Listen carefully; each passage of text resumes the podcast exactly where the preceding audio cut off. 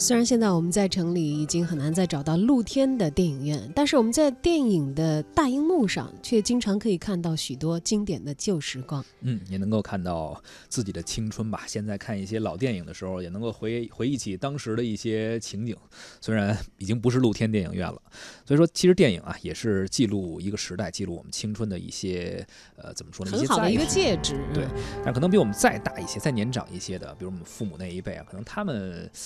呃，甚至更更长一辈，可能他们当时记录他们青春的是，比如曲艺啊、戏曲啊，当然可能听段戏什么之类的，可能是他们当时的一个爱好。戏剧也有电影啊，就像在今年的上海国际电影节上，我们就看到了京剧电影《曹操与杨修》。它作为第二十一届上海国际电影节首映盛典单元当中的唯一一部戏剧电影，近期呢是在上海影城举行了世界范围内的首映。哎，我们就来关注一下这部电影啊！电影《曹操与杨修》取材自同名的新编京剧剧目，故事呢来源于《三国演义》。京剧《曹操与杨修》于一九八八年在上海京剧院创排完成，被誉为新时期中国戏曲里程碑式的作品。初代曹操尚长荣和杨修啊，严兴鹏的演绎啊，被戏迷和专家公认为经典。而电影版的《曹操与杨修》呢，也是邀请到了尚长荣和严兴鹏，他们再度聚首联袂出演。关于戏曲艺术和电影结合的意义，尚长荣表示，京剧呢作为积淀深厚的高雅艺术，能够与最先进的三 D 全景声的电影进行紧密结合，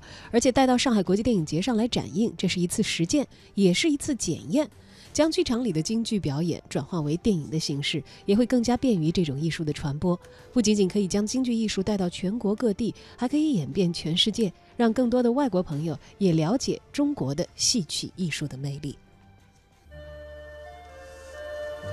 而我们现在所听到的呢，是我们以广播录音的方式留下来的一段曹操与杨修的长段，不知道电影会是一番怎样的面貌。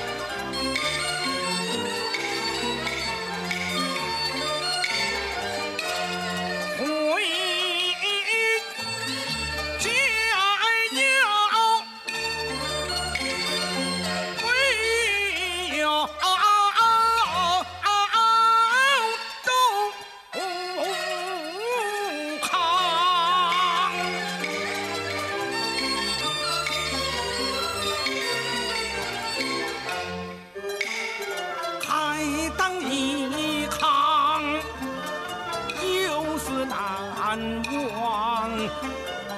我一家。